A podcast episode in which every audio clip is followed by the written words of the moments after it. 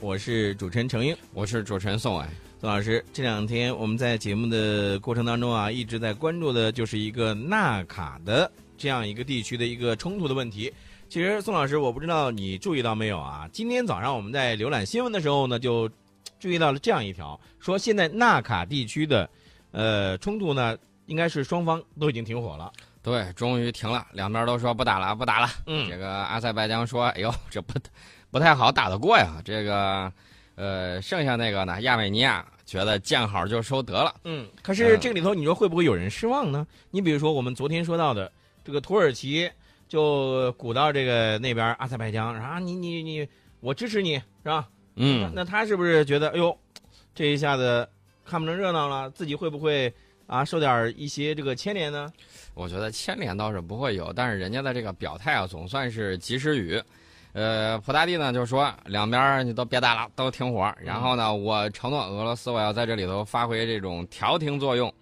呃，普京就承诺说，俄罗斯正在采取并且将继续采取必要的这种调停措施，嗯推动纳卡地区的局势正常化。这个梅姐夫呢，今天要嗯访问亚美尼亚，明天访问阿塞拜疆。嗯呃，这梅姐夫呢，在昨天晚上的时候，啊、我指的当地时间啊，啊，跟这个亚美尼亚的总理亚布拉罕扬通了一个电话，就说讨论这个纳卡地区冲突的问题。嗯梅姐夫就说了，俄方希望纳卡地区停火得到严格执行，你你们俩可别光说啊，不打了不打了，这然来后真的是吧？对，嗯然后脸儿脸儿一扭，然后小摩擦又不断，嗯呃，过两天哗哗哗又打起来了，那不行。哎，宋老师，刚才呢，我得纠正你一下，你一直在说这个一个词儿梅姐夫，实际上呢，人家这个全名是俄罗斯的总理梅德韦杰夫啊，没错，这是网上对他的一种昵称。啊，这个宋老师，你得给大家来解释一下啊，嗯，那免得有些朋友呢产生一些误会。对，国际社会呢，对这个事儿呢，也是尽了很大的努力去斡旋。我们来盘点一下，四月二号的时候，联合国秘书长潘基文呢，对这个地方冲突再起表示了担忧。呃，普大帝呢敦促双方立即停火。嗯欧安组织明斯克小组说：“哎，别打了，我对你这个冲突进行谴责啊。”这个欧盟的外交和安全政策高级代表呢，嗯，就呼吁双方停止一切可能导致事态嗯升级的行动和言论。嗯那么作为两国邻呃两国的近邻，呃有一个伊朗，伊朗人家也调停、嗯说，哎，双方你俩坐下来好好谈一嗯谈，那、什么不开心的事儿闹这么大昨天不都说了吗？伊朗要也要是关注这个事儿嘛。啊？这土耳其说， 我支 持你拉偏架啊。对啊，这个三号的时候，独联体的这个集体安全条约组织也发表通报，因为这个阿塞 亚美尼亚是他们这个组织的一个成员，嗯一方受到攻击，人家集体要群殴的。嗯呃，就呼吁这个通过政治途径和平解决纳卡地区的这种冲突。连格鲁吉亚政府都说了，哎，双方冷静啊，冷静，冲突不要升级。到四号的时候，我们就看到这个大国俄罗斯、美国、德国都呼吁它两两个地区立即停火。其实呢，我们之前应该完完全全可以做一个预测，因为嗯他们两国呢本身就比较小，打也打不了太大的动静。呃，我们当时应该分析一下，说大国不是在后头有大国的这种身影吗？嗯，如果大国喊停，他俩就一定会停的。呃，会不会有人觉得我们现在在马后炮啊？呃，不不不，我觉得这个倒不至于。只不过你刚才提到的这个事儿的时候呢，我们知道纳凯地区的这个冲突，对于阿塞拜疆和亚美尼亚来说，它可不是说刚刚发生过冲突，而是很早以前就因为这个事情产生过这个冲突，是对，吧已？经打了好多次了，据统计得有个三千次吧。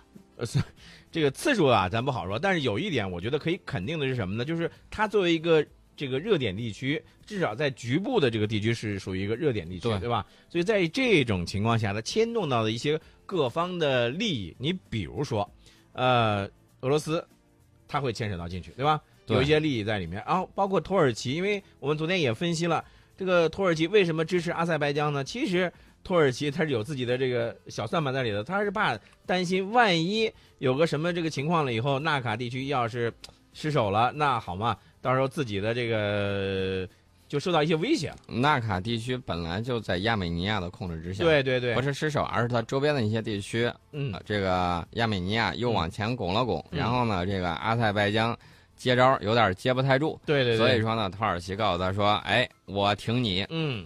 呃，其实呢，这个呃，我个人觉得啊嗯，这个俄罗斯呀，他现在其实并不想那么多的热点，搞那么多热点了之后，精力不支。没错没错，你想想看，这个人的精力是有限对，的。两个呢，当年都是他的这种小兄弟，嗯真打起来的时候，这个大哥还得费心思。嗯，呃，其实俄罗斯的这个心里头最惦念的是哪儿呢？是乌克兰。没错。而且呢，之前呢我们也说过，乌克兰的这个局势呢，一直是处于一种不稳定的一种状态，对吧？对，乌克兰的这个地区呢，你看前一段时间是挺火了，这个新明斯克协议呢是得到了一定一定程度的这个落实了，但是落实的情况到底真的就是像呃这个新明斯克协议那样子完完全全停火吗？也未必。对，这个乌克兰他自己内自身的这个，包括政党的一些执政联盟，现在呢很难组成。比如说他的这个祖国党还有自助党都退出去了嗯啊、让乌克兰执政联盟呢现在失去了议会多数的席位。嗯所以说呢，乌克兰未来国家的这个政治发展方向嗯难以预料。嗯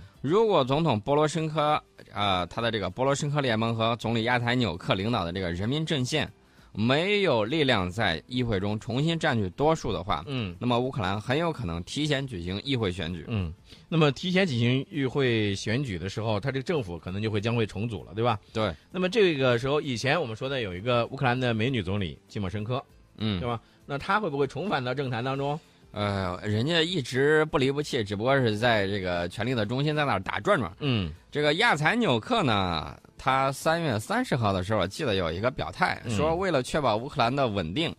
他准备接受任何政治决定，其中就包括自愿辞职。嗯呃，其实巧克力大王呢，有有一个话问的很有意思啊，嗯问巧克力大王 说：“你这个国家都到这种境地了，你为什么不把你那个巧克力厂给卖了嗯？”他说：“呃大概意思啊，嗯大概意思就是还是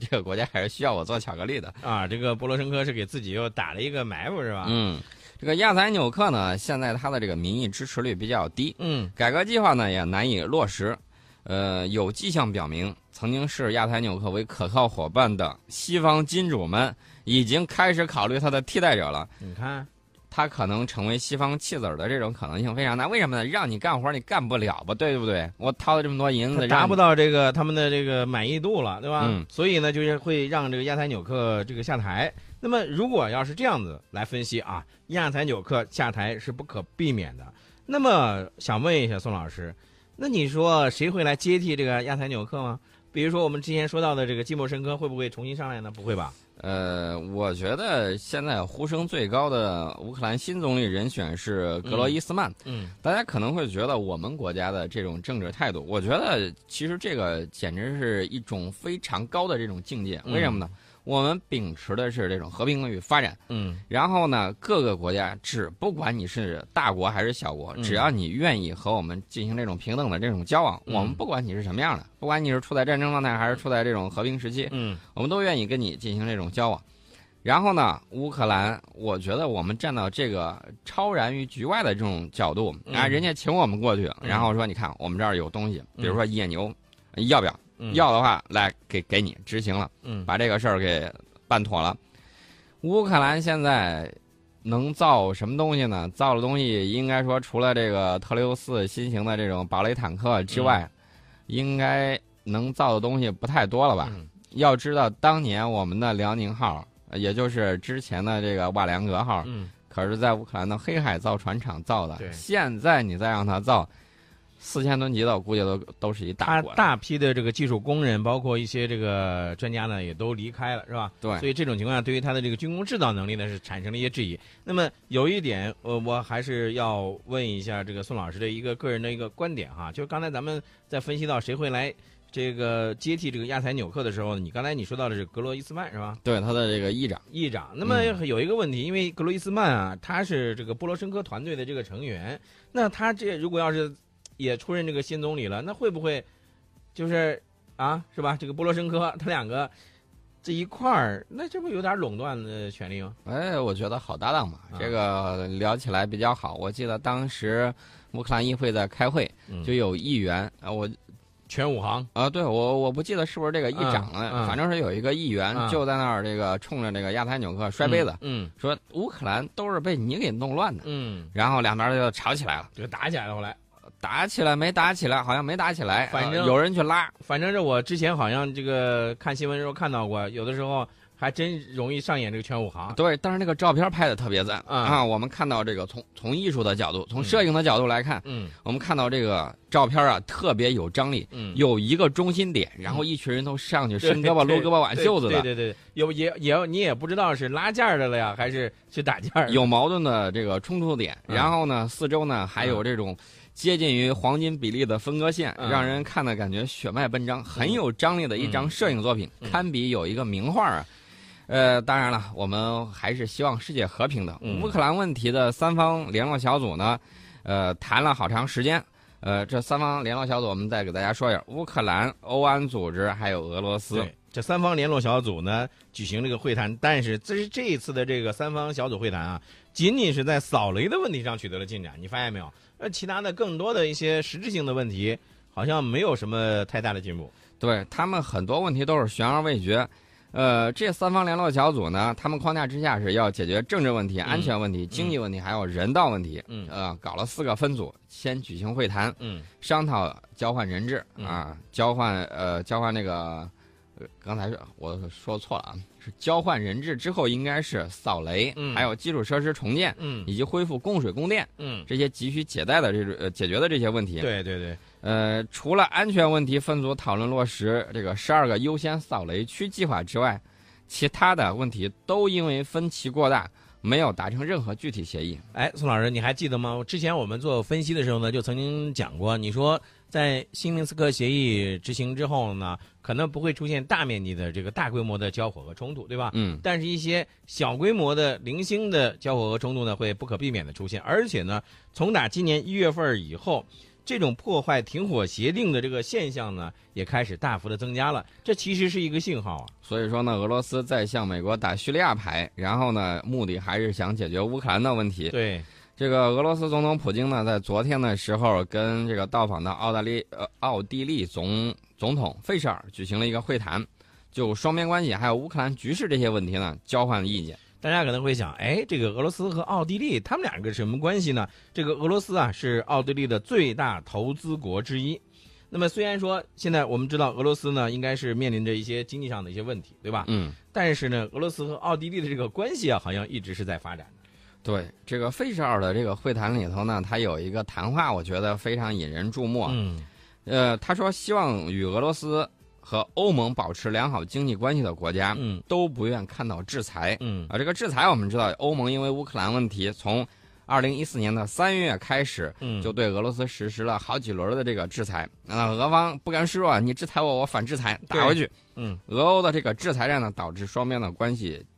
逐渐的恶化。我们不止一次的给大家来说过，像这种经济制裁啊，它对于双方来说，其实它是一个双刃剑，对对吧？菲舍尔说，解决这个问题的关键就在嗯于新明斯克协议的执行。对但是他强调说一句啊，他说奥地利可是欧盟成员国，嗯必须支持欧盟针对俄罗斯所做的决定。嗯啊、哎嗯其实我个人感觉啊，啊这个奥地利等于说是欧盟派出的使者嗯，来跟俄伸罗出斯一探探高个峰。橄榄枝，看看探探这个俄罗斯方面的这个意见，是吧？呃，交换意见就等于说各说各话，没谈拢。啊嗯对其实，但是有一点，宋老师，这个在俄罗斯和奥地利之间，他们下一步的这个经济方发展和往来呢，可能还会进一步的持续。呃，肯定会持续，但是嗯我觉得这个呢，都是